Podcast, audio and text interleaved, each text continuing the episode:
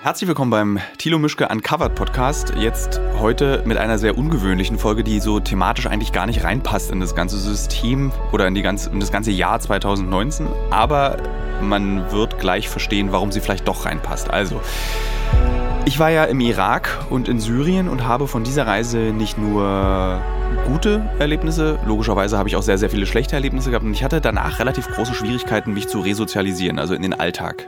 Ähm, wieder reinzufinden. Und ich habe einen Gast heute, der mit mir über ein Thema sprechen kann, das äh, meinen sehr ungewöhnlichen Weg beschreibt, wie ich in diesen Alltag wieder zurückgefunden habe. Mein Gast heißt Anne Philippi. Philippi? Philippi, genau. Sie ist ähm, Journalistin, hat für so ziemlich jedes coole Magazin, was es in Deutschland gibt, geschrieben. Äh, unter anderem für die Vanity Fair, die ich kurzzeitig, also wirklich verpasst habe. Ich hätte so gerne für die Vanity Fair geschrieben, weil da wurde ja, wurden ja legendäre Geschichten erzählt, mit welchen finanziellen Möglichkeiten man dort Journalist sein konnte. Das sind alles nur Geschichten natürlich. Du schreibst auch für die FAZ. Genau, für die Frankfurter Allgemeine Quarterly und ab und zu für die FAS, für die Frankfurter Allgemeine Sonntagszeitung. Und du hast das zauberhafte Buch Giraffen geschrieben, was ich noch nicht gelesen habe, aber ich habe es mir gekauft aus einem ganz einfachen Grund. Äh, ich, ich finde schöne Bücher schön. Mm. Und es ist ein sehr schön gemachtes Buch. Danke. Also für die Freunde der Bibliophilie, so heißt mhm. es, glaube ich, kann ich dieses ja, Buch sehr empfehlen. Es soll aber auch ein sehr gutes Buch sein, wurde mir gesagt. Meine Mutter ist nämlich Buchhändlerin und die hat dann gesagt, oh, das musst oh. du mal lesen. Das oh, gab sie mir dann auch. gelesen. Das ist, ja. Dann kannst du es auch lesen. Ja, dann okay. kann ich es. Normalerweise ignoriere ich die Bücher, die mir meine Mutter empfiehlt. Das habe ich einem anderen Podcast schon mal erklärt, warum. Mhm. So, wir reden heute über Microdosing. Mhm. Und äh, bevor wir das machen, möchte ich dich und den Hörer darüber informieren, dass ich heute früh 0,2 Gramm Psilocybin genommen habe. Das ist Magic Mushroom. Mhm. Es ist eine so kleine Dosis, dass man eigentlich nichts merken sollte, aber tatsächlich äh, irgendwas passiert immer und ich spüre dann auch immer etwas. Und alle Hörer, die jetzt am äh, Podcast-Abspielgerät, nicht Radio, äh, zusammenzucken. äh, es ist keine Drogensucht, die ich jetzt hier beschreibe. Äh, es ist auch kein irgendwie schweres ähm, Vergehen, was ich hier beschreibe. Und warum das so ist, das will ich jetzt heute mit dir diskutieren. Also Sag nochmal ganz schnell, wie, wie beschreib mal ein bisschen, wie du dich da fühlst gerade. Ähm, so, ich trinke sehr selten Weißwein. Wenn ich aber Weißwein trinke, fühle ich mich genau nach anderthalb Gläsern genauso, wie ich mich jetzt fühle. Also so ein bisschen fliffig so, so, so, so, so, ein bisschen, also man ist, ich bin so ich bin komplett bei mir, aber irgendwie auch neben der Spur. Also ich, ich spüre irgend so eine Wärme ist da in meinem mhm. Körper, die nicht dahin gehört. Ähm, das Faszinierendste allerdings, die faszinierendste Nebenwirkung ist, ich bin sehr konzentriert. Das ist so, was sofort eigentlich einsetzt. Also so diese Unruhe, die eben nach Irak und Syrien in meinem Kopf entstanden ist, die habe ich irgendwie mit einer Einnahme von einmal 0,2 ähm, Gramm Psilocybin irgendwie sofort besiegt. Also man ist, man weiß genau, was man mhm. zu tun hat. Ich musste heute schwimmen gehen. Ich mache heute diesen Podcast. Ich gehe später zu Klaas. Äh, das ist das, was ich weiß. Und es macht mir auch keine Angst und es macht auch nicht dieses Erschöpftheitsgefühl. Oh, so viel zu tun heute. Mhm. Und ich verstehe eigentlich nicht, warum. Das ist eigentlich das, was ich auch mit dir diskutieren will, warum das so ist, warum diese, diese Medizin oder Droge, achso, ganz wichtig für die Hörer, das wird hier kein esoterischer Podcast. Ich möchte hier nicht irgendwie so über das Finden der Mitte mit Hilfe von Drogen reden, ähm, sondern einfach so über die Geschichte dieses Wirkstoffs und äh, warum er so verteufelt wurde so lange. Und ich bin auch selber immer noch skeptisch, was das betrifft. Und vielleicht kannst du, fang doch damit mal an, dieses, diese, diese Verteufelung und daher der rausrührende Skeptizismus. Ich meine, man trinkt ja auch Alkohol zum mhm. Beispiel, um sich abends zu beruhigen. Klar, das ist viele nicht schlimm. Menschen machen das, genau. genau. Also es würde auch nicht irgendwie in Frage gestellt. Ne? Also es gibt ja, worüber wir schon gesprochen haben, dieses wirklich sehr tolle Buch von Michael Pollan, How to Change Your Mind. Ich weiß gar nicht, wie der deutsche Titel ist.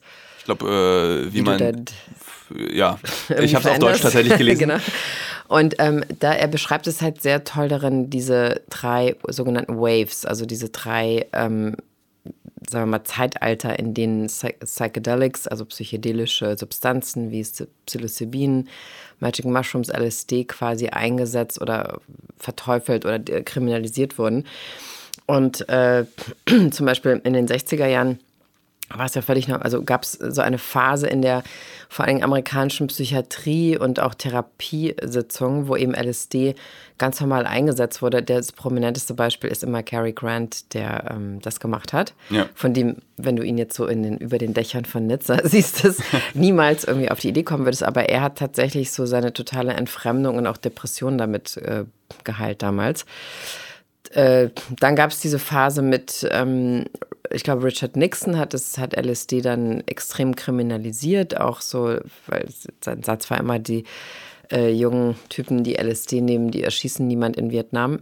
Und deshalb, ähm, seitdem gab es halt vor allen Dingen in Amerika diese extreme Kriminalisierung und die ja auch sehr lange gedauert hat, ähm, mit, wahrscheinlich so eigentlich seitdem, also seit den mit 70er Jahren ungefähr, ist es oder Anfang 70er Jahre. Und jetzt eben durch, getriggert durch Silicon Valley und äh, sagen wir mal auch Leute, die an Hacking interessiert sind, an Biohacking kann man wahrscheinlich sagen, gab es dann vor na, wie lange ist es ja? So vor fünf Jahren habe ich das Gefühl, habe ich zum ersten Mal darüber gelesen. In Bay Area äh, Gegenden, also San Francisco, meistens ähm, junge, jüngere CEOs oder, oder Startup-Gründer, die eben anfingen mit Microdosing und so ganz eben ganz geringe Dosen von LSD genommen haben, um eben sich besser zu konzentrieren und zu fokussieren auf eine Sache, die sie gerade, ein Problem, was sie gerade lösen müssen. Und auch da, wie wir wissen, gibt es natürlich dann letztendlich prominente Beispiele, weil Steve Jobs hat es in seiner Biografie auch erzählt, dass er quasi Apple niemals gegründet hätte und auch gesehen hätte, wenn er nicht vorher ein, zwei Trips also er, er hat damals, nicht microdosed, er hat, glaube ich, Genau, er hat microdosed, genau. Ja. aber natürlich auch so mit seinem, keine Ahnung, durch die Welt fahren nach Indien und so weiter und es dort machen, also in seiner Jugend sozusagen, aber Trotzdem hat er das ja oft gesagt, dass das ein ganz wichtiger Punkt war für ihn, dass er so, so diese, diese Vision dieses Unternehmens, was ja sehr stark auf einer, einer Ästhetik beruht, erst dadurch sehen konnte. Und äh, dann, glaube ich, was jetzt gerade passiert, ist eben, dass parallel ähm, eine Entwicklung, so ich glaube, eine weltweite Entwicklung von 300 Millionen ähm, Menschen mit Depressionen sich gerade auf den Weg macht. Also es ist von, von, der, von der äh, World Health Organization die Zahl gerade und gleichzeitig eben klassische Antidepressiva seit 20 Jahren keine Fortschritte mehr erzielt haben. Ja. Das heißt also, du wirst weder geheilt noch. Und die Selbstmordraten ähm, bleiben stabil. Bleiben stabil, werden sogar höher. Ja. Also zum Beispiel bei, ich glaube, bei Teenagern in, in England, da hatte ich eine, eine FAZ diese Geschichte geschrieben. Das hat sich, glaube ich, seit von 2013 bis 16 hat sich das die Verschreibungsmenge verdoppelt an, von Antidepressiva, die, wie gesagt, aber nichts, die ja die Krankheit oft nicht heilt, sondern eben nur so, man fühlt eben nichts und geht dann irgendwie so durchs Leben. Und für das Gehirn ist es auch nicht besonders vorteilhaft, wenn man lange Antidepressiva nimmt. Und äh, getriggert quasi durch diese ganze, diesen ganzen Need, will man fast sagen, gibt es natürlich dann im Tech-Zeitalter Menschen, die verstehen, wie da der Zusammenhang sein könnte. Also eine Firma ist zum Beispiel gerade recht weit vorne, Atai Life Science, die, äh, Christi, von Christian Angermeier gegründet wurde. Wer ist, äh, Christian Angermeier ist ein sehr großer Investor, der ähm, quasi seit ein paar Jahren schon ähm, in Psychedelic Research investiert das Lustige ist, es klingt alles immer so wie Alben aus den 70ern. Also das, man kriegt das nicht weg, halt, dass das so. Dieses Psych weil, also ja. Genau, das ist, Psychedelic ist natürlich, genau, jeder hat natürlich sofort Charles Manson vor Augen oder, ähm, oder Timothy Leary, wenn man den noch kennt. Ne? Aber in Wahrheit ist es so, dass es natürlich auch darauf hinauslaufen wird, dass es ein anderes Wort dafür jetzt bald geben wird. Ne? Also es gibt so Leute, die im Cannabis-Zusammenhang Therapeutics schon sagen statt Cannabis und so, aber äh, letztendlich wird es natürlich, sagen wir mal, in fünf Jahren gibt es wahrscheinlich so, so, einen anderen medizinischen Begriff dafür auch. Oder, oder wenn du Substanzen daraus entwickelst, weiterhin. Glaubst du, dass der richtige, ich habe gerade ein Buch gelesen, das heißt Stealing Fire. Ja, genau. Da geht es mhm. äh, genau, geht's tatsächlich sehr viel darum, ähm, diesen Optim dieses Optimieren über verschiedene Methoden, Ekstase, der Flow wird mhm. da besprochen. Also, dass mhm. man, dass viele kreative Menschen in so ein Momentum kommen und in diesem Momentum bleiben wollen. Und die größte Sehnsucht eigentlich eines Kreativen, eines Leistungssportlers oder Abenteurers ist dieser Flow. Und ähm, psychedelische Drogen können diesen Flow in sehr kurzer Zeit erzeugen. Also wenn zum mhm. Beispiel ein Mönch 30 Jahre braucht, um den Superzustand zu erreichen, kannst du einfach LSD nehmen und hast es innerhalb von zwei Stunden. Jetzt wollen die meisten Menschen aber diese psychedelischen Mikrodosierungen zu sich nehmen, um über etwas hinwegzukommen, zum Beispiel eine Depression. Ich würde jetzt nicht sagen, ich habe eine Depression, ich war einfach nur sehr unruhig. Ähm, die CEOs in San Francisco wollen es machen, um leistungsfähiger zu sein.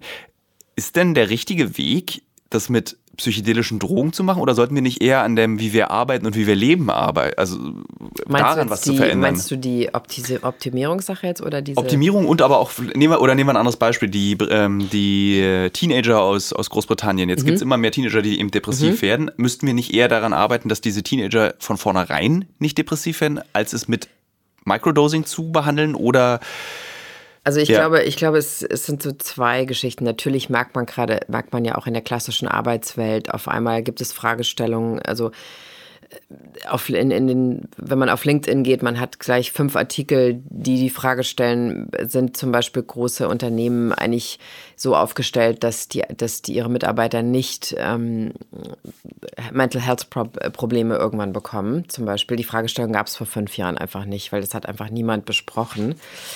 Und äh, das andere ist eben mit diesem Optimieren. Also ich glaube, das ist ja in Deutschland, die Leute hassen das ja, wenn man irgendwie sagt, man könnte sich optimieren. Ich weiß auch, ich verstehe auch, warum Leute das irgendwie blöd finden. Ich finde es auch ein bisschen blöd. Also ich finde es so ungerecht. Es ist, es ist so ein komisches, also es ist natürlich so ein kultureller Unterschied zwischen Amerika und, und Deutschland, weil in Amerika muss man sich mehr optimieren als in Europa, weil man eben jeder Mensch ist sein eigenes Unternehmen und in Europa halt nun mal nicht. Da gibt es eben andere Strukturen. Aber ich glaube, es ist einfach so, dass diese, diese Schnelligkeit, die du gerade beschrieben hast, ne? also diese, ähm, man macht jetzt eben nicht 20 Jahre Therapie und kommt an einen Punkt, sondern man macht zwei äh, Monate Psilocybin und dann ist man an dem Punkt. Äh, Psilocybin. Psilocybin, ja. genau. Ja. Oder äh, Magic Mushrooms. Oder was ja auch geht, ist ja, äh, entschuldige, dass ich dich mal unterbreche, ähm, äh, was auch geht, ist ja, du machst einmal LSD. Also genau. es gibt Studien, die jetzt sagen, man macht einmal LSD mit einer relativ 150 Mikrogramm bis 205 genau. oder 100. Genau, das, das erzähle ich dir gleich. Also lass mich noch eine ja, Sache bitte? sagen zu dem, also die, diese, diese Schnelligkeit und ich fand interessant, dazu gab es einen äh, sehr interessanten Google-Talk mit ähm, Yuval Harari, ne? also diese 20 One Rules for the 21st Century. Ja. Und er wurde gefragt in diesem Google Talk ähm, von dem Moderator. Der Moderator sagte, ich habe zwei Kinder, äh, was soll ich denen sagen, worauf, worauf kommt es in Zukunft an? Und Harari sagte eben, äh, Herausforderung 1, äh, wir müssen uns andauernd neu erfinden, also einmal im Jahr ungefähr. Und Punkt 2 ist, wir müssen das psychisch hinbekommen, dass wir uns neu erfinden. Ähm, und das ist nicht nur einmal im Leben neu erfinden, heißt das in Zukunft. Mhm. Um halt dieser, dieser neuen digitalen Geschwindigkeit, die wir natürlich selbst kreieren, aber wir müssen selber irgendwie damit klarkommen. Klingt mega anstrengend. Es klingt mega anstrengend. In ein paar Jahren wird es wahrscheinlich gar nicht mehr so anstrengend sein. Auf jeden Fall fand ich es interessant in, in Sachen Geschwindigkeit, weil man natürlich schneller an in bestimmte Situationen, in bestimmte Lösungen kommen muss. Und dann hängt damit aber auch zusammen, dass es halt wirklich jetzt gerade jede Menge Studien gibt, die zeigen, ähm, es gibt Leute, die haben echt lange Therapie gemacht mit irgendwas und sie kommen einfach mal kurz an diese Lösung und dann kommen sie wieder, gehen sie wieder rückwärts oder haben wir so eine Art Relapse oder sowas. Und es gibt eben wirklich Fälle, und wie gesagt, daran wird ja gerade sehr stark geforscht, dass man mit ein, zweimal sehr hoher Dosis von Psilocybin, also das ist jetzt zum Beispiel das Imperial College in London, die machen das, ja letztes Jahr äh, angefangen. Ne? genau, so relativ erst, jung erste, alles. Yeah. Aber die quasi zeigen, okay, es, es gibt die Möglichkeit, damit wirklich diesen Reboot im Gehirn zu erzeugen, der dann wirklich zu einer Veränderung in dir führt. Also das Problem, was auch immer es sein sollte, ähm, dann glaube, wirklich, das, wirklich verändert. Ich glaube, dass es auch sehr beängstigend ist, wenn du Leuten versprichst, du, wir kriegen dein Problem weg, wir müssen mhm. nur dein Gehirn rebooten. Mhm. Ich glaube, dass das den meisten Menschen ja. und auch mir tatsächlich Angst hat, weil ich meine, letztendlich alles, was wir als kreativ schaffen da zum Beispiel, mhm. leisten, ist ja Produkt unserer Gehirne. Also wie beknackt Stimmt. oder bekloppt oder traurig ja, oder fröhlich du bist, da, mhm. du willst ja vielleicht gar nicht ja. richtig funktionieren. Nee. Naja, gut, also sagen wir mal, ich glaube, äh, in so einem kreativen Kontext ist es sicherlich nochmal ein, also gibt es vielleicht noch ein paar andere Fragestellungen, aber es gibt ja auch viele Leute, die einfach nur sagen, ich habe zehn Jahre Psychopharmaka genommen, ich habe mhm. 50 Therapien gemacht, ich komme einfach nicht dahin jetzt. Und dann gibt es Menschen, die machen zum Beispiel dann einmal Ayahuasca und dann ist die Sache erledigt, die, an der sie jahrzehntelang gedoktert haben. Und du sagst, du hast jetzt gerade Psilocybin genommen. Deshalb haben wir verabredet, kann ich sagen, ich habe im Mai diesen Jahres ähm, eben so eine Makrodose-Therapie gemacht, also mit einem Psychiater in total sicherem Zusammenhang. Und ähm, wo macht man sowas dann? Naja, man muss es, also es gibt diese, wenn man das herausfinden möchte, weil es ist ja noch nicht, also in, in dieser Form ist es noch nicht richtig möglich. Es gibt aber diese Website Maps. Maps.com.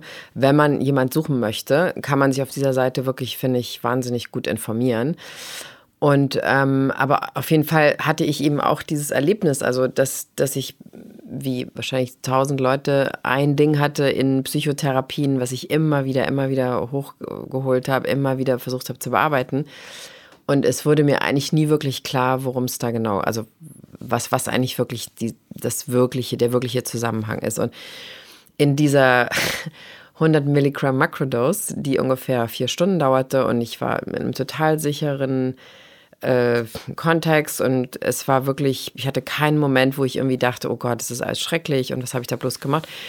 Es hat mir wirklich zum ersten Mal erklärt, äh, was wirklich für mich da so sehr wichtig war. Und es kam einfach in, in allen möglichen Psychotherapien einfach nicht vor.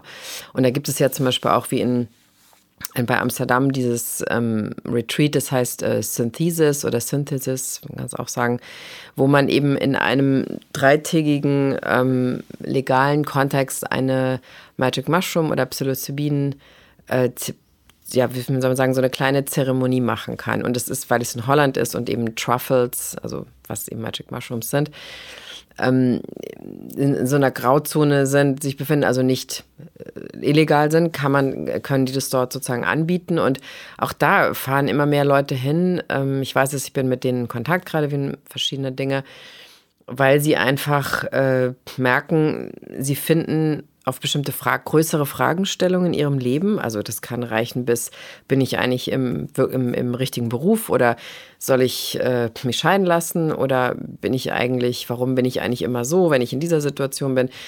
All diese Fragen, die man normalerweise klar in so einer klassischen Psychotherapie macht, kann man damit eben anders beantworten, weil das Interessante ist, du bist dein eigener Experte. Und dein ein Therapeut kann dir natürlich im Nachhinein nochmal helfen, das in dein Leben zu integrieren. Deshalb heißt es Integration, also Integrated, Integrated Therapy, weil danach deine Erfahrung in deine Lebenswelt mithilfe eines Therapeuten integriert wird. Aber so, ähm, es ist tatsächlich so, dass das Interessante ist, finde ich persönlich auch daran, und das war eben auch mein Erlebnis mit, mit dieser Makrodose, dass ich zum ersten Mal, ich konnte sehen, was wirklich für mich wichtig ist. Und diese, diese zwischengeschaltete Therapiesache manchmal, also hat. Äh, Wie hat man sich das vorzustellen? Ne? Also du nimmst dann 100 Mikrogramm, was jetzt. Milligramm? Äh, äh, was jetzt nicht so viel ist, aber auch nee, nicht wenig. Richtig, so. genau. Also man geht morgens in die Praxis, es ist irgendwie alles total wie in einer Therapiepraxis. Man nimmt das, ähm, es dauert circa eine Stunde, bis es anfängt. Dann legt man sich auf so eine, so eine sehr schöne Couch, wenn man möchte, mit mit so einer Schlafmaske, weil dann ist man mehr noch mit sich beschäftigt sozusagen. Und ähm, ist eben, also der Therapeut ist in dem Raum, er sitzt meistens so hinten im Zimmer und schaut, dass alles okay ist. Und wenn, wenn du jetzt irgendwas hättest, dann könntest du sagen, oh mein Gott, ich fühle mich gerade komisch. Und er würde dich da rausführen. Meistens ist es aber so, dadurch, dass du in so einer sehr, sehr großen Sicherheitszone bist, dadurch, dass du nicht irgendwas mixt, also du gehst nicht aus irgendwie und mixt irgendwelche ja. Sachen und gehst am anderen Morgen dahin. Und dann so, wow, es war irgendwie komisch. Ja, klar, wahrscheinlich sozusagen. Ähm, sondern du machst wirklich nur das und dann es dauert es so, glaube ich, also bei dieser Dosis dauert es vier, vier bis sechs Stunden. Dann ist es sehr schön, wenn man danach zum Beispiel in, in der Natur ist. Ähm, und dann natürlich so ist das auch, also nach acht, neun Stunden merkt man nicht mehr, du merkst es dann noch so ein bisschen, aber nicht mehr so. Also eigentlich ist das der Höhepunkt total vorbei. Ja. Und danach ist es eben, wie gesagt, wichtig, dass man nochmal so zwei bis sechs Stunden macht, wo man eben sagt, okay, man integriert das, was man da gesehen hat, in Fragestellungen, die man eben sein ganzes Leben schon mit sich rumträgt, zum Beispiel. Also, und äh, ich kann halt nur sagen, für mich, es war ein total positives Erlebnis, es war wirklich nichts, was mit irgendeiner Form mit komischen, so strangen Experimenten zu tun hat, sondern es war wirklich was, wo ich mich eigentlich gefragt habe, ey, warum sollte das nicht eigentlich für alle Leute möglich sein? Und ich kann nur für mich sagen, also ich wünschte, ich hätte das vor zehn Jahren gemacht, weil dann wäre mein Leben, und das meine ich jetzt überhaupt nicht irgendwie als, als traurig oder so, aber es wäre einfach ganz anders gelaufen. Das ist immer, finde ich, die große Schwierigkeit, wenn du Dritten äh, von ja. diesen Erfahrungen mhm. erzählst, weil also es gibt, glaube ich, so eine Regel, es ist nichts langweiliger, als ja, von seinem LSD-Trip zu erzählen genau. äh, für Dritte. Außer jetzt halt ähm, halt gerade. Äh, aber dieses, dieses Einschneidende, also mhm. zum Beispiel diese ganze äh, Microdosing-Bewegung, mhm. die ja ihren Ursprung eigentlich mit Hoffmann hatte, der ja bis zum Ende genau. gesagt mhm. hat, also der auch mit, ähm, wie heißt der? Unser, Albert Hoffmann, meinst nee, du? genau, aber sein Kumpel, der insektensammelnde äh, Hyperrealist Nazi. Äh, oh, ähm. Äh, Ernst Jünger.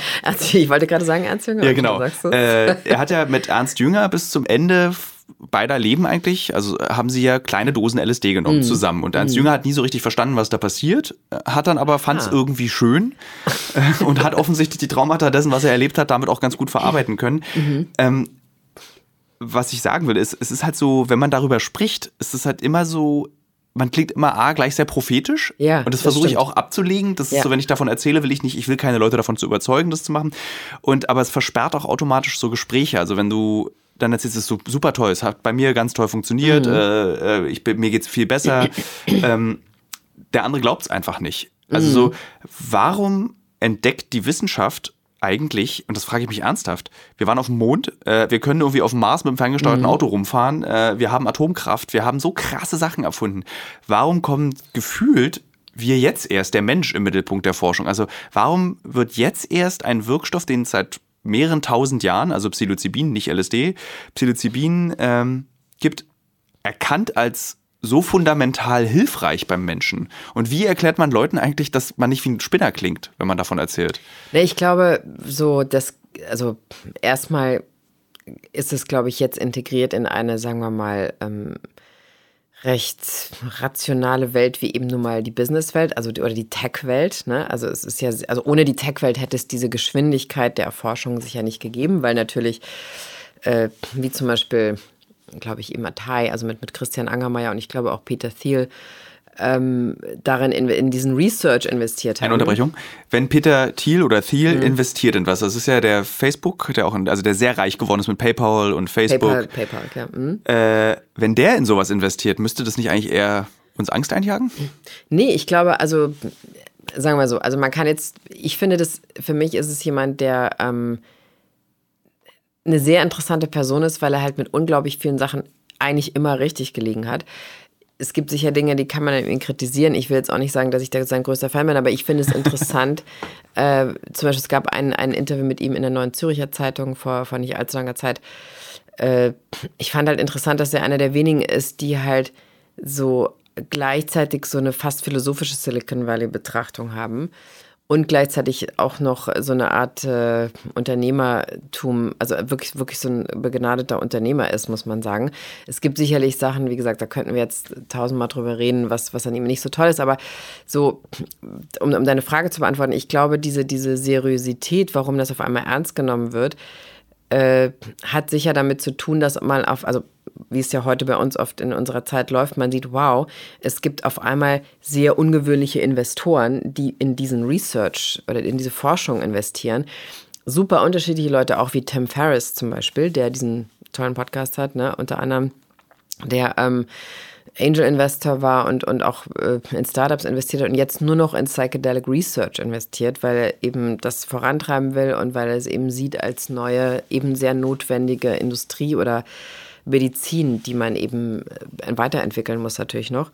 Und äh, also ich glaube, es hat, also Punkt eins, dass es eben jetzt ernster oder ernst genommen wird, ohne dass man so, so, so ein Dude-Tech-Nerd-Ding äh, ja. damit gleich verbindet, ist, welche Leute, welche unterschiedlichen Leute in diese Research investieren und vor allen Dingen wie viel.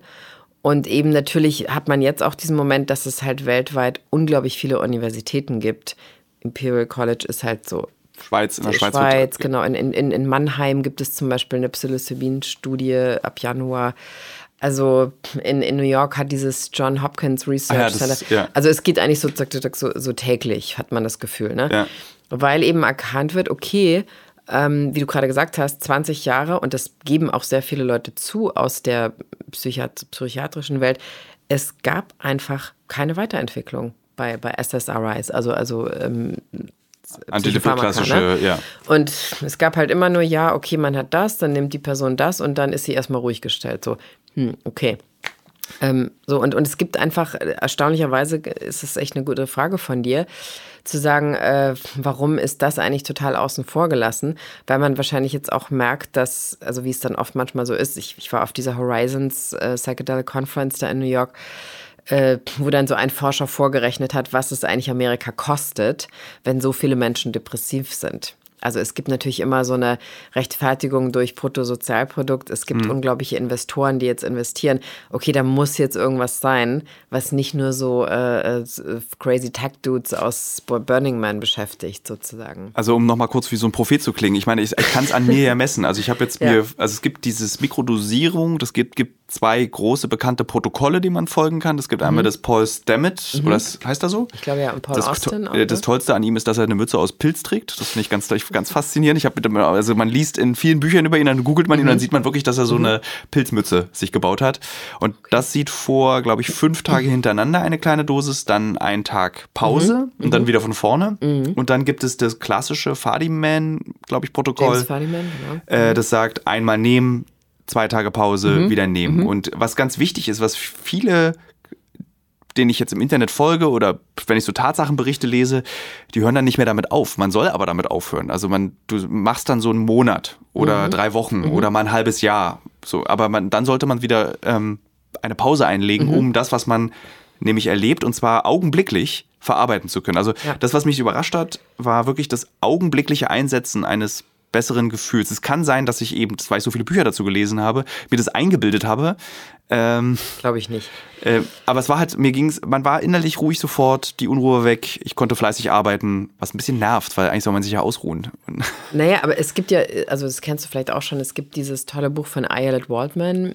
Ähm, nee, das kenne ich nicht. Das, äh, ich weiß gar nicht, auch wieder nicht, wie der deutsche Titel ist. Das heißt sowas wie uh, How Microdosing Saved My Marriage and My Life. Mhm. Ähm, sie ist ähm, Berkeley-Professorin für Jura und auch Autorin und ist mit Michael Chabin verheiratet, diesem Schriftsteller. Und sie hat eben so, so eine Art Tagebuch geschrieben darüber, also über ihre Microdosing-Geschichte, weil sie eben gesagt hat, sie hat genau, was wir eben besprochen haben, sie hat diese depressiven Episoden gehabt, sie hat alles genommen, es war einfach nichts. Und dann ist sie über, weil sie auch in Kalifornien lebte, ist sie eben auch, ne, so plötzlich hörte sie davon und äh, das beschreibt sie auch in dem Buch. Und aus irgendwelchen Gründen kam, kam die Substanz zu ihr sozusagen durch irgendwelche geheimen Berkeley-Verbindungen.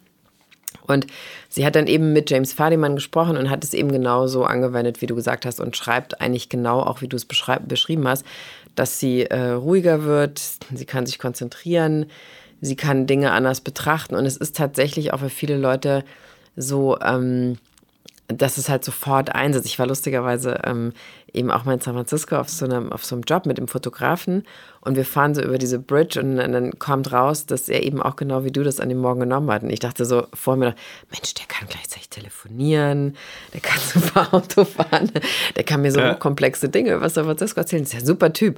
Und dann sagt er so, ja, ich habe eben Psilocybin genommen heute Morgen. Und ich dachte so, da habe ich zum ersten Mal so live erlebt, dass jemand sich wirklich mega konzentriert hat. Sozusagen. Du bist halt sehr sortiert. Also genau, du, sortiert, kann ja. man, genau.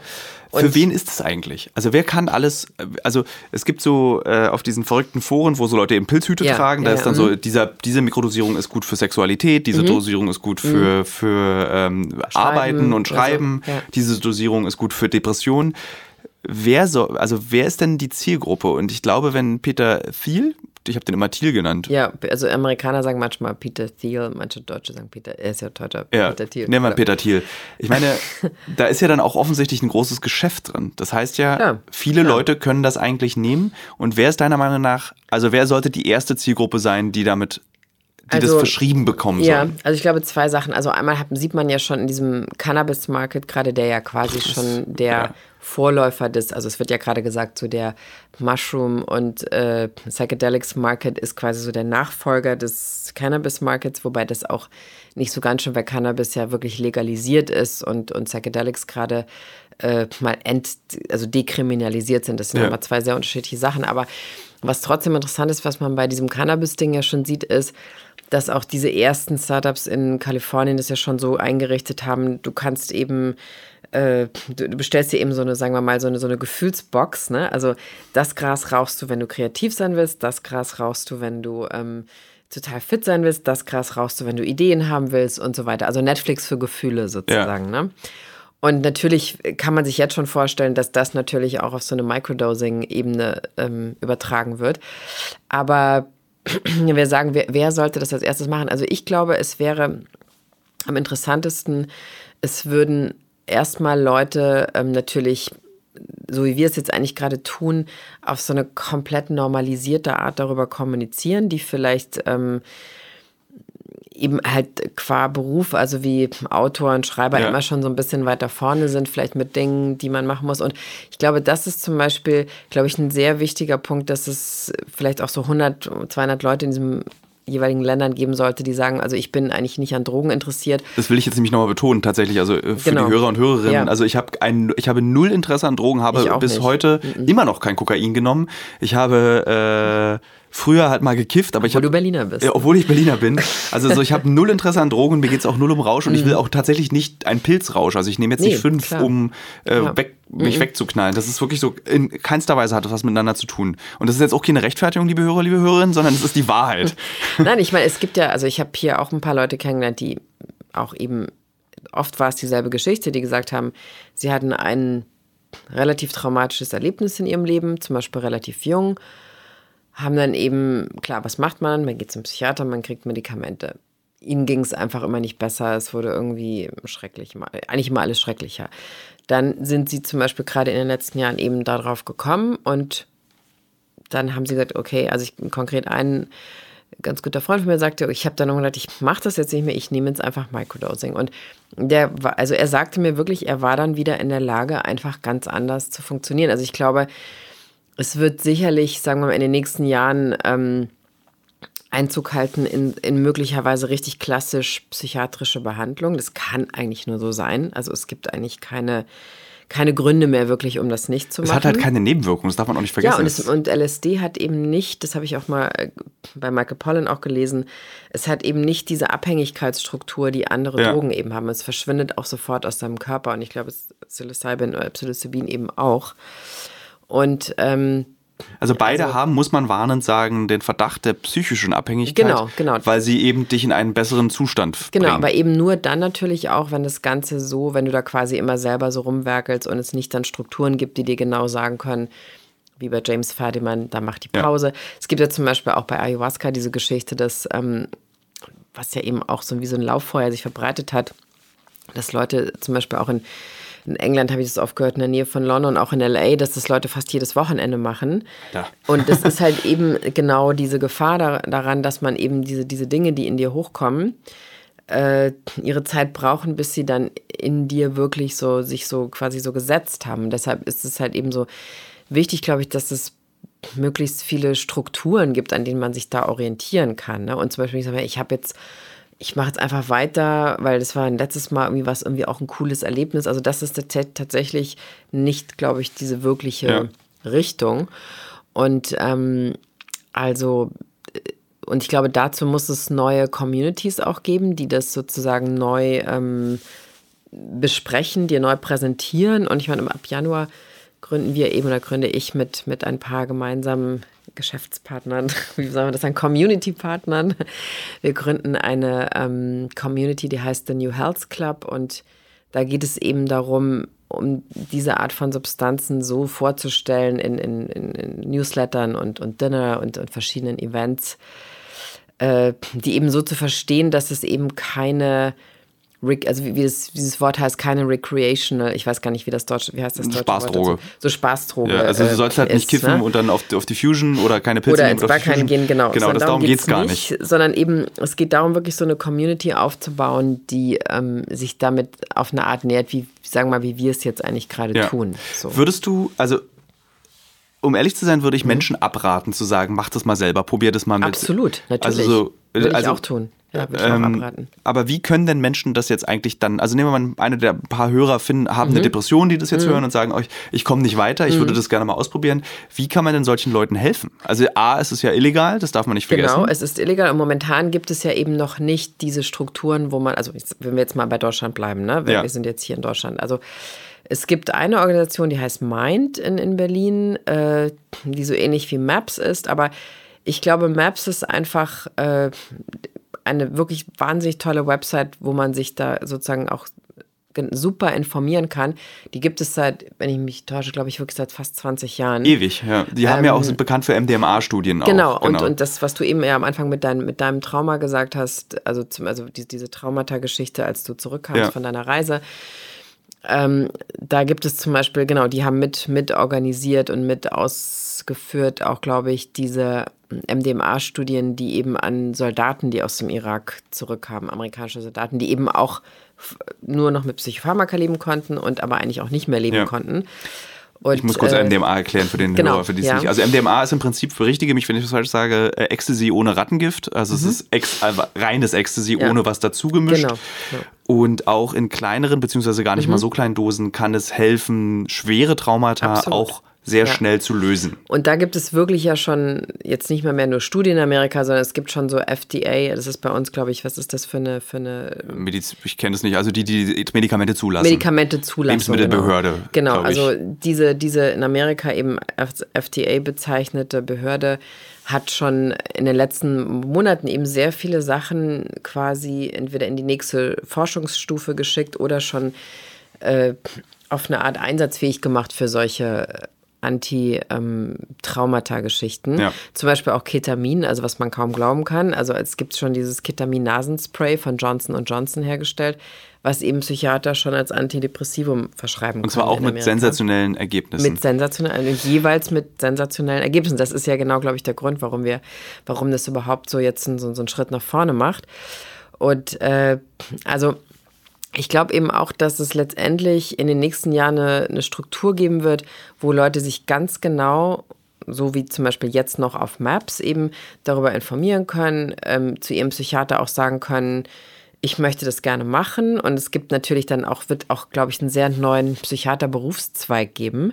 Ja, die ähm, haben auch einen ähm, Namen, wie heißen die nochmal? Ähm so naja, lustig, also, so eine Mischung aus Psychiater und psychedelisch irgendwie. Das ist ein lustiges Naja, es gibt, also eigentlich heißt es so Integral Therapist. Ja. So, das ist quasi der, der Name, der auf Maps erscheint.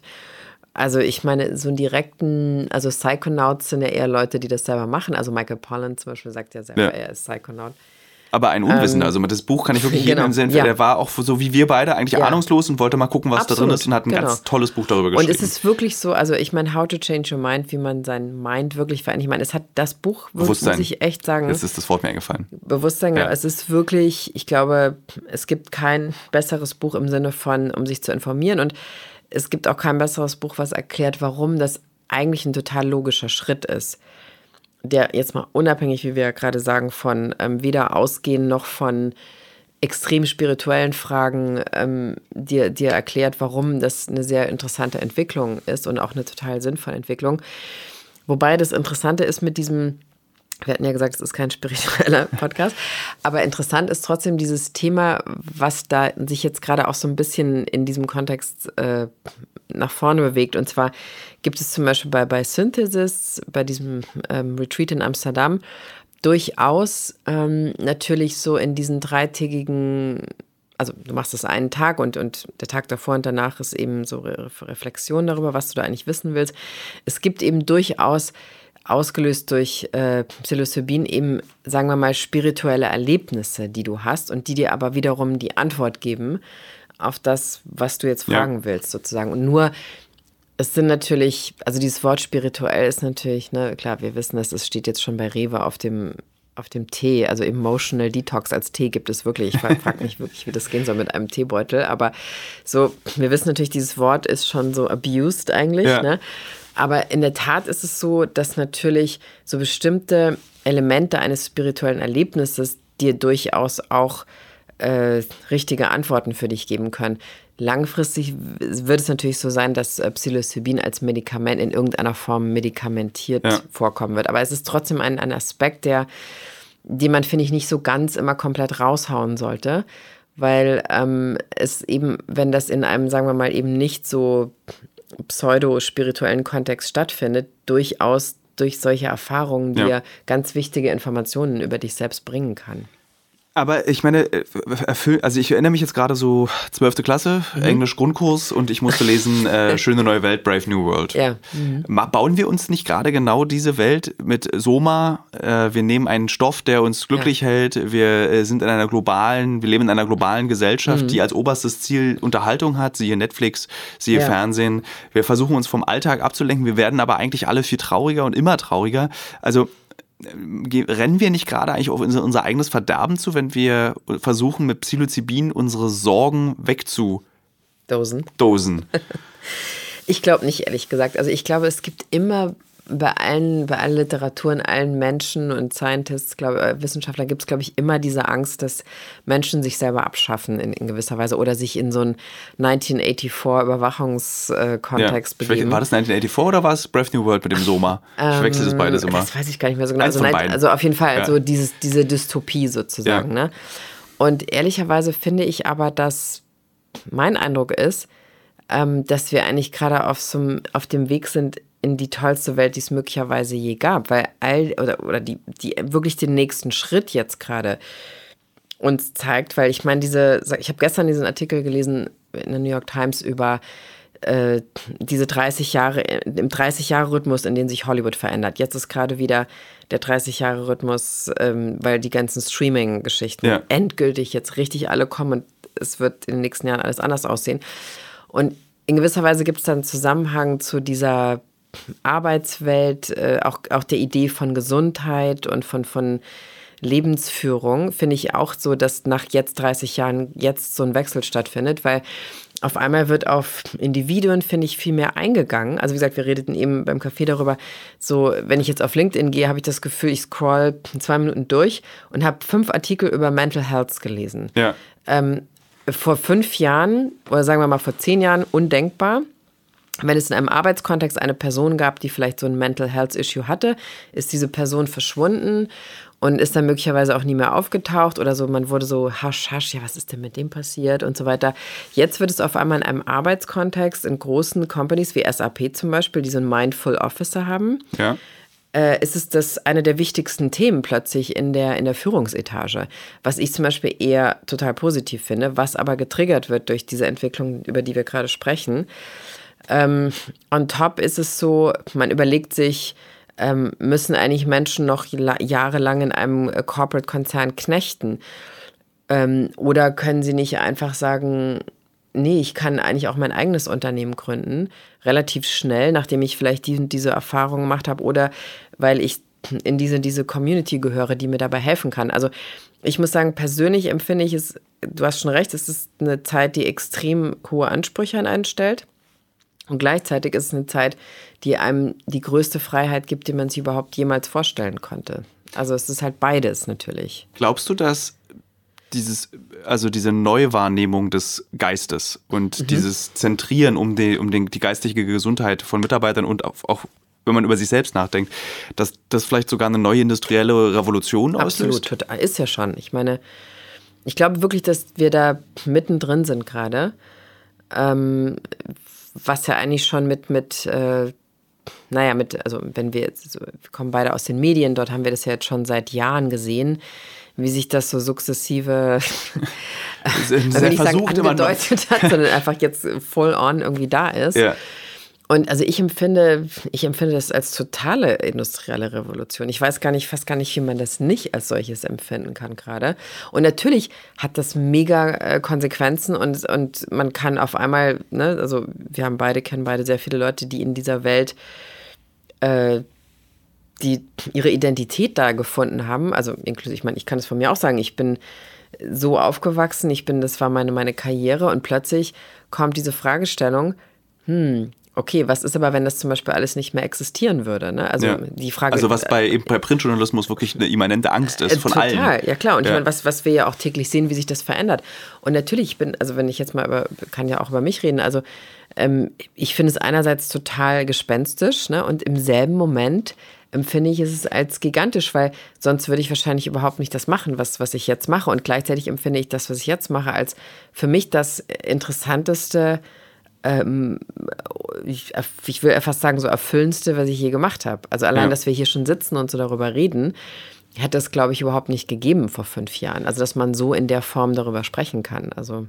Ähm, ich weiß, dass meine Eltern zum Beispiel diesen Podcast hören und ich weiß, Schön. dass die beide jetzt in diesem Moment wahrscheinlich mit dem Kopf schüttelnd im Auto sitzen werden. Mhm. Und ich kann sie nachvollziehen dass sie denken, wahrscheinlich denken sie jetzt, wir beide sind Spinner. Mhm. Wir, wir, wir ja, sind so wie Timothy Leary, der dachte, so eine neue Welt wird entstehen durch diesen Konsum genau. von LSD. Wir werden mhm. alle zu friedlichen Lebewesen, werden weiße Gewänder tragen.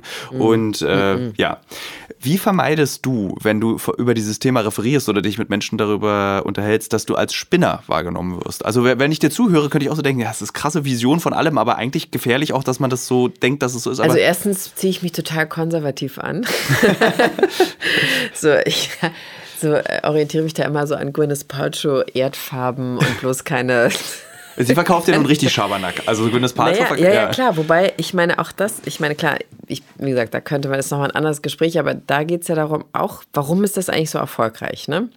Und es ist, glaube ich, auch erfolgreich, nicht nur, weil sie sehr teure Fashion-Items verkauft, das ist jetzt nochmal eine andere Geschichte, aber weil sich eben sehr viele Leute da auch oder in dem Fall Frauen wiedergefunden haben, die auf eine andere Art angesprochen wurden als zum Beispiel von ihren klassischen Ärzten. Das habe ich so oft gehört von super unterschiedlichen Frauen, die gesagt haben, ja, also ich habe jetzt irgendwie so ein Problem, was, keine Ahnung, ähm, was jetzt neu entstanden ist in den letzten Jahren und auch vielleicht auch durch neue, modernere Lebensumstände. Dass zum Beispiel äh, ältere Ärzte dann sagen so, ja, äh, ach, klopft auf die Schulter, so nimm doch mal, trink doch mal Kaffee, wird schon wieder. Ja. Und das funktioniert aber nicht mehr sozusagen. Und äh, aber aber das Pancho verkauft ja dann jetzt so Rosenquarze, die man sich. Ja, aber das ist ja alles, mein Gott, darum geht es ja. Es geht ja eigentlich gar nicht um diesen Rosenquarz und diese anderen Items, sondern es geht wirklich darum, dass man, wie so oft bei solchen sehr erfolgreichen Unternehmungen, ich meine, Tesla verkauft ja in dem Sinne auch nicht klassisch Elektroautos, sondern verkauft die Idee, dass du selbst die Welt rettest. Wenn du Und Panzer kannst du dir jetzt neuerdings kaufen. Von Tesla? Ja, dieser Cybertruck. Stimmt, genau. Das ist ein furchtbares, aber ich würde es mir sofort, würde ich so viel Geld haben, würde, würde ich mir haben, sofort ne? so diesen Panzer kaufen, genau. um damit einfach irgendwie im Prenzlauer Berg geräuschlos wahnsinnig ja, zu machen. Toll. Und so, so kann man sich auch den Rosenquarz ungefähr vorstellen. Aber nee, aber zurück zu, zu deiner Frage. Also ich stelle fest, es ist gut, wenn man, sagen wir mal, darüber spricht, wenn man sehr so aufgeräumt konservativ rüberkommt, wenn man halt jetzt nicht so so ein flashy äh, LA Crazy Dude T-Shirt anhat. Du solltest keine genau. Batik-T-Shirts anhaben. Keine Batik, keine Batik-Kleider. Und ähm, es ist tatsächlich so, äh, was sehr gut ist, wenn man selber davon erzählt und sagt, ich hatte ewig diese Geschichte, äh, an der habe ich eben mit 100 Therapeuten schon besprochen und es war mal besser und mal schlechter, aber es hat mich selber total genervt eigentlich in meinem Leben. Es hat mich so oft ausgebremst, dieses Thema. Und durch diese Behandlung bin ich zum ersten Mal einen Schritt weitergekommen, den ich niemals in diesen letzten 15, 10, 15 Jahren ähm, gemacht habe. Und mhm. das ist ja auch nur der Auftakt zu einer, es ist ja nicht so, du nimmst einmal was auch immer es ist, und dann ist es für immer verschwunden aus deinem Leben. Natürlich ist es ein Auftakt zu einer Bewusstwerdung, die aber anders funktioniert, die dir eben, und das finde ich persönlich das äh, Interessanteste und auch eigentlich was, was man eben auch seriös weitergeben kann, dass du eben die Person bist, die in dir diese Dinge sieht und dass eben zum Beispiel diese Geschichte mit dem Therapeuten, also ich habe zum Beispiel gemerkt, wenn ich in Therapie war, habe ich nach drei Sitzungen versucht, den Therapeuten zu unterhalten, weil ich dachte, es ist krass langweilig. Ich muss ihm irgendwas Lustiges erzählen, ich muss irgendwie da was Cooles sagen und so weiter. Und es war halt voll mein, mein Konzept, was mich natürlich total weggebracht hat von allem möglichen. Ne? Genesungs Genesung ja. oder auch, ich habe auch nie geheult in Therapien, immer ganz woanders. Ich hatte tatsächlich noch nie eine Therapie. Ich habe einmal mit meinem besten Freund damals eine Therapie besucht, ja. weil unsere Freundschaft zerbrach und dann dachten wir, ja, okay. machen wir mal eine Paartherapie. Äh, kann man dann Neon nachlesen? Habe ich dann von ah, okay, Neon das finde ich aber cool. Ja. Und hat nicht viel gebracht, aber. Gut, aber ich meine, du weißt dann trotzdem, äh, ich glaube, man, man geht in irgendeine so komische Rolle beim Therapeuten, sei es entweder, dass man sagt, man benimmt sich wie das Kind von, also es gibt da ja. auch keins. Also bei mir war es immer, ich wollte, dachte immer, ich muss irgendwie entertaining sein, weil sonst ist es so, Gott, eine Stunde da jetzt reden. Und äh, das ist ja zum Beispiel durch so eine LSD-Therapie nicht möglich, weil du hast, du, also sagen wir mal so, du gibst diese Kontrolle ab in diesem Moment. Und sagen wir mal, die, die, was, was ja auch immer gesagt wird, von, auch von Michael Pollan, vielen Leuten, die das gemacht haben, was du, was eben so toll daran ist, dass du dich eben, du siehst dich zum ersten Mal als die Person, die du wirklich bist und du siehst dich in deinem Leben von außen betrachtet. und ähm, nicht eben von einer Idee, die du von dir selbst hast, die möglicherweise eine total andere Idee ist, als die, mhm. als die, als die dein, dein ähm, Bewusstsein dir eben sagt von dir. Und bei mir war es wirklich so. Es war wirklich so, äh, ich habe nicht gesehen, ich werde den Nobelpreis in Literatur bekommen oder was so. Kein Problem, es kommt schon. Überhaupt nicht. Es hatte nichts damit zu tun. Und es war gleichzeitig so eine wahnsinnig tolle Erfahrung, dass es damit nichts zu tun hatte. Und das sagen ja zum Beispiel auch einige Leute über Ayahuasca zum Beispiel. Glaubst du, das ist zu kompliziert für die Menschheit? Nee. Ich glaube, ganz im Gegenteil. Weil ich meine, das, was du sagst, ist jetzt, also du hast es schon sehr reflektiert, äh, weil du dir auch in, also als Journalistin auch darüber Gedanken machst, darüber hinaus über deine eigene Seele. Ja. Ähm, aber für mich klingt das ganz schön schwierig. Also stell dir vor, du bist jetzt der Therapeut und du sagst mhm. deiner Patientin oder deinem Patienten, mhm. so das kommt auf sie zu. Mhm. So, und dann sagst du das, was du gerade erzählt hast. Mhm. Und ich glaube, dass man die meisten Menschen halt so, puh, will ich das überhaupt? Also ich glaube, äh, das sind ja dann oft Menschen, die auch wirklich vor dieser Situation stehen, es gibt einfach keine, also sie haben einfach keine andere Möglichkeit mehr. Ne? Oder sie zum Beispiel, es gab ja auch dieser, es steht auch in diesem tollen Michael Pollan Buch, dieser äh, Gründer von AA, also von diesen äh, Anti-Anonymous ah, ja, Alcoholics ne, Meetings, der zum Beispiel in den 40er Jahren das eigentlich auch schon mit reinnehmen wollte in diese Therapie, weil er eben, glaube ich, das selber auch mal probiert hat und gemerkt hat, dass ihn das von seiner Sucht richtig weggebracht hat. Und es gibt ja da auch eben mit, mit äh, Ketaminforschung, gerade über ähm, um, um, um Kokainabhängigkeit zu stoppen. Also es gibt quasi sehr viele Forschungsansätze gerade erst, die zum Beispiel in Bezug auf, auf Leute, die süchtig sind, ähm, eben wirklich diese Sucht einfach wirklich, also stoppt. Stoppt. Und Rigoros, nicht mehr nur so, ja. ich gehe zum AA-Meeting und dann ja, rede ich nochmal drüber und dann vielleicht hat man doch einen Rückfall. Also es gibt in der Tat wirklich eben nochmal durch so wie, wie, er das beschreibt, so Neuropathways, also so Neuro, Neuro mhm. wie heißt das auf Deutsch, Neuro, Neuro, neurologische, neurologische Bahnen in deinem Gehirn, ja. die quasi äh, umgeleitet werden. Da gibt es einen sehr interessanten, das hast du und, schon auch schon mal gehört, ja. dieses Stanislav Grof. Äh, mhm, genau. Und der, der hat, hat tatsächlich ja richtig, es gab ja zu, im Osten, gab es richtig Medikamente, die auf LSD mhm. basieren, die LSD im Prinzip waren mhm. gegen Alkoholismus, mhm. weil was der mhm. Kommunismus und der Sozialismus gut konnte, war Alkoholiker produzieren. Genau. Ähm, und das wurde ja dann natürlich dann auch mit Fall der Mauer, war das dann alles wieder weg. Also so. Genau, ich ja. meine, es, es, gab ja, wie gesagt, also es gibt ja seit den weiß nicht, seit Albert Hofmann gibt es natürlich am Ende Studien, die genau diese Sachen alle ähm, erforscht haben, aber natürlich war das halt unheimlich schwer, das zu erforschen, weil es selbst Universitäten nicht erlaubt war. Und ich glaube, man darf als, man dürfte als Universität äh, Heroin und Kokain und Ketamin lagern, aber nicht Psychedel, also nicht LSD. Ja. Weil es einfach so Top A-Class und ja. so weiter. Und klar, ich meine, hatte vielleicht eine Weile auch einen Grund. Also in den 60er Jahren war es ja zum Beispiel sehr stark zu, in so einer Subkultur äh, verankert. Und ich meine, also wenn man jetzt, Charles Manson hat ja angeblich vor diesen schlimmen Taten mehrere Dinge gemixt und so weiter. So daran denken natürlich die meisten Leute. Aber ja. in Wahrheit kam es ja eigentlich nicht aus dieser Kultur. Und das vergisst man natürlich, wenn man jetzt, oder man, man weiß es auch nicht so wirklich, weil es gibt ja nicht so ein, so ein übliches Wissen darüber was jetzt halt gerade wieder so reaktiviert wird. Aber äh, die meisten Leute haben natürlich eine Horrorvorstellung oder eine, oh Gott, das will ich, damit will ich nichts zu tun haben. Teilweise auch zu Recht, weil es natürlich extrem es hat einfach einen wahnsinnig großen Einfluss auf deine Psyche. Es ist ja auch was, was man nicht unterschätzen kann. Das ist ja, ja auch so. Also, und deshalb benötigt es eben auch so bestimmte Strukturen, die ähm, das für dich so möglich machen, dass du damit umgehen kannst. Und ich meine, es gibt ja auch jetzt schon ähm, Entwicklungen und, und, Startups, die ähm, quasi mit AI dann irgendwann diese Erlebnisse, die Menschen äußern, die sie in einem Trip hatten, also in einem psychiatrisch geguideten Trip hatten, äh, die quasi durch AI so erforscht werden und so ausgewertet werden, dass es irgendwann wirklich so eine so eine klassische, so einen klassischen Ablauf geben kann, ja. den man von außen sich dann schon mal angucken kann.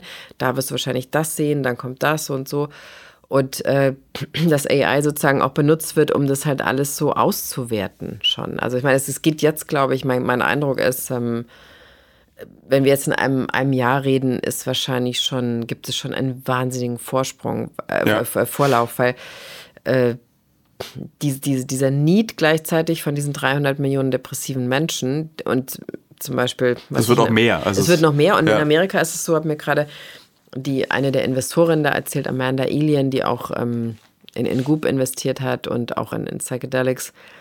Die sagte eben bei Barnes Noble, diese, diese Buchkette war immer Schlager Nummer eins, Verkaufsschlager Nummer eins war immer so Abnehmen, Diät, Gewichtsverlust.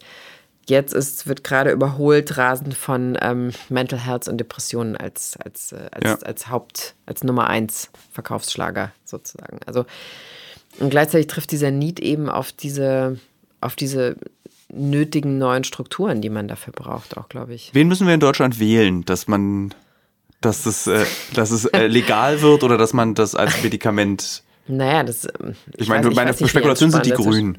Wahrscheinlich. Ja. ja. Also ich meine, wobei, ich glaube gar nicht mehr, dass das so, was ja eh auch gerade passiert, dass solche, sagen wir mal, äh, Dinge gar nicht mehr so gekettet sind an so alte Wertesysteme wie Grün ist für Fortschritt und für ja, also, also CDU wird es jetzt, kann ich mir nicht vorstellen. Also ich, ich glaube verrückterweise, ich könnte mir vorstellen, dass es so, sagen wir, in ein paar Jahren vielleicht so einen recht jungen äh, aufstrebenden CDU-Menschen gibt, der sagt sowieso, das macht total Sinn. So. Ja. Aber sagen wir, es ist natürlich jetzt so, ich glaube, das Cannabis kommt ja jetzt als erstes sozusagen. Also da sitzt ja zum Beispiel Joschka Fischer als, ähm, wie heißt das, äh, im Europäischen Parlament als ähm, Dings wie heißt nochmal diese, dieser Ausdruck, der mir jetzt gerade nicht einfällt, als Lobbyist. Ja. Ne? Und ich meine, sowas wird es wahrscheinlich in möglicherweise nächstes in ein, zwei Jahren auch ähm, für, ja. für Psilocybin geben, wenn eben klar ist, also wie gesagt, wir haben gerade eben auf dem Weg dahin geredet, es gibt jetzt immer mehr ähm, Artikel auch in Forbes oder so zum Beispiel, wo. Ich glaube ja, ist da so überall. Also wenn man, überall, ja, also, also auch so, so, also so, so CEOs von oder, oder Executives von, von Pfizer, also diese riesige Medikamentenfirma, sagen, ähm, ich weiß eigentlich nicht, was da noch irgendwie dagegen spricht, das in irgendeiner Form jetzt sofort nach vorne zu bringen. Wahrscheinlich wirtschaftliche Interessen auch, weil es ist ja sehr günstig auch. Es ist günstig und natürlich aber auch so, ähm, dass es natürlich immer noch, also so sagen wir mal überhaupt nicht so eine, so eine Umdefinition gibt. Also von, von eben Drogen zu Tools oder von Drogen zu Medikamenten. Sozusagen. Das hat ja bei Marihuana sehr schnell geklappt, finde ich. Das hat Natürlich, ja, warum? War, Wir wissen warum, ja. weil es eine 7 Billionen Dollar Industrie plötzlich war. Das war also ich habe das Gefühl, seit, seit, zwei Jahren ist Marihuana, äh, also so meine Eltern fragen, wollen wir nicht mal zusammen kiffen? So, ja, oder deine Eltern schenken dir CBD-Oil zu Weihnachten ja. jetzt wahrscheinlich dieses hm, Jahr. Eher umgekehrt. oder umgekehrt, genau. Also, ähm. ja, ich meine, daran, also man kann es, es ist ein interessantes Beispiel, weil man kann wirklich sehen, wie äh, das eben wirklich vor, sagen wir mal, selbst 2016, 17 noch so, hm, ja, also Medical ja. Marijuana in Kalifornien ist ja immer noch so ein bisschen, sondern das war so diese erste Stufe. Du konntest eben mit so einem gefälschten Schülerausweis dir da quasi so. Und man hat dann auch immer die Interviews, die man gesehen hat, waren dann immer so schrullige Surfer genau, mit so schroffigen Knien, die dann so einfach so, ja, ich habe jetzt hier Rückenschmerzen, deswegen kriege ich Marihuana. Genau, genau. Oder also irgendwie, keine Ahnung, äh, genau, wie, wie du es gerade beschrieben hast, also eher Leute, wo man denkt, naja, okay, es ist einfach total klar, es geht um schon um so ein Funding und jetzt ist einfach, ähm, also ich, ich, weiß nicht, bei Rossmann, das wurde jetzt, glaube ich, wieder rausgenommen, aber bis vor kurzem standen dann eben dort CBD-Oil-Flaschen. Also es kann, wirklich? ja, es gab ja. eben wirklich mit einer unglaublichen Geschwindigkeit, die natürlich getriggert ist durch, durch äh, die unfassbaren Tag. Preise für diese kleinen Fläschchen. Ja, und ja, aber ja. Auch, auch durch einfach, dass man, dass man sieht, es ist einfach eine, ähm, also das Hauptland dazu ist ja Kanada eben, also Canopy Growth zum Beispiel, die größte ähm, glaube ich, die, das größte äh, äh, Cannabis-Startup, hat einfach zum Beispiel auch in wahnsinnig vielen Städten da neue, komplett neue Industrien, neue Arbeitsplätze äh, ja. geschaffen. Also nochmal, ne, wir, das, es spiegelt alles so diese Zeit, in der wir da gerade unterwegs sind, die einfach alles von, also von, es wird alles einmal so kurz von oben nach unten durchgekämmt und Würdest verändert. du dich als Journalistin hinreißen lassen, zu, als abschließend äh, zu folgender Aussage? Wenn wir alles richtig machen, ja. ist es das Ende der Depression? Könnte sein. Also ich meine, ähm, diese Studien fangen ja gerade erst an. Ne? Also das sind ja alles sehr junge Studien und es sind übrigens auch sehr junge Wissenschaftler, die das machen. Das finde ich auch interessant. Mhm. Also die alle aus einer Welt kommen, die sie, die jetzt quasi von ihnen, von uns Dinge verlangt, neu sozusagen. Ähm, also ich glaube, das ist durchaus möglich und vor allen Dingen ist es auch möglich, ähm, das auch so auf eine Art zu äh, ähm, entstigmatisieren. Also dass Menschen, wie gesagt, so, ne, wie wir eben gesagt haben, in großen Unternehmen plötzlich verschwinden, weil sie, ja, der musste mal ein Jahr Auszeit ja. nehmen und so weiter.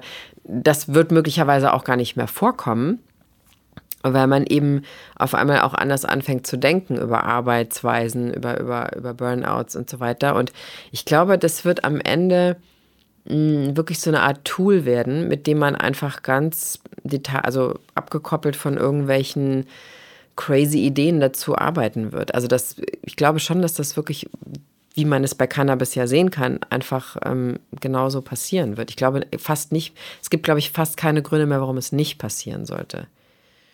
Vielen Dank, dass du heute da warst. Ja, danke dir für deinen. Äh, der Einsatz. Grund, warum ich so konzentriert bin, wirklich die 0,2 äh, Milligramm. Äh, ja, nee, also äh, ja, äh, egal. Ja. Es war sehr schön, du dass du da warst und ich fand es auch sehr interessant, dass du das, weil jetzt können mal meine Freunde, die sich immer mein Gequatsche anhören müssen, dazu können jetzt mal auf so einer Fach mhm. äh, mhm. Fachmeinung dazu äh, sich berufen, weil es ist ja so, es ist ja so schwer, wenn du als selbst als jemand, der das jetzt seit zweieinhalb Wochen mhm. ausprobiert ist, jemand versucht davon zu überzeugen, wie toll das ist. Es ist halt so wie Christiane F., die versucht zu erklären, dass Heroin das Beste ist, was es gibt. So, so nehmen diese Freunde das, so nimmt man das wahr. So nimmt man das wahr, aber ja. ich glaube, da, wo du das gerade sagst, ich glaube, das ist halt genau dieses Narrativ, was jetzt echt so Stück für Stück verschwindet. So, und ich meine, ich, wie gesagt, ich war auf dieser Horizons-Konferenz in, in New York da im, im Oktober, diese Psychedelic Conference, und äh, ein Tag bestand eben darin, dass die ganzen Wissenschaftler ihre neuen Studien vorgestellt haben, wo sie gerade stehen.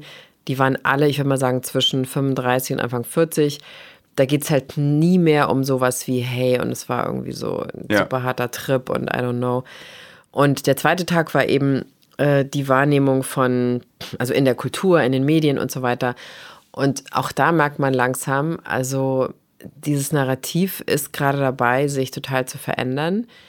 Und äh, man findet halt eben jetzt, ich meine, man würde denken, klar, Weiß ist natürlich so der erste Ort, ne? also ja. weiß.com, diese Webseite, wo Leute das probiert haben und darüber geschrieben haben. Aber Ayahuasca ist da ja auch als erstes so vorgekommen in so einer breiteren ja. Geschichte. Und jetzt ist es halt eben in der New York Times. Und jetzt ist eben Tim Ferriss, der auf ähm, wissenschaftlichen Kongressen darüber redet und Interviews macht mit ähm, äh, Trip-Sittern, wie das heißt. Auch ein neuer Berufszweig übrigens, den man in San Francisco lernen kann.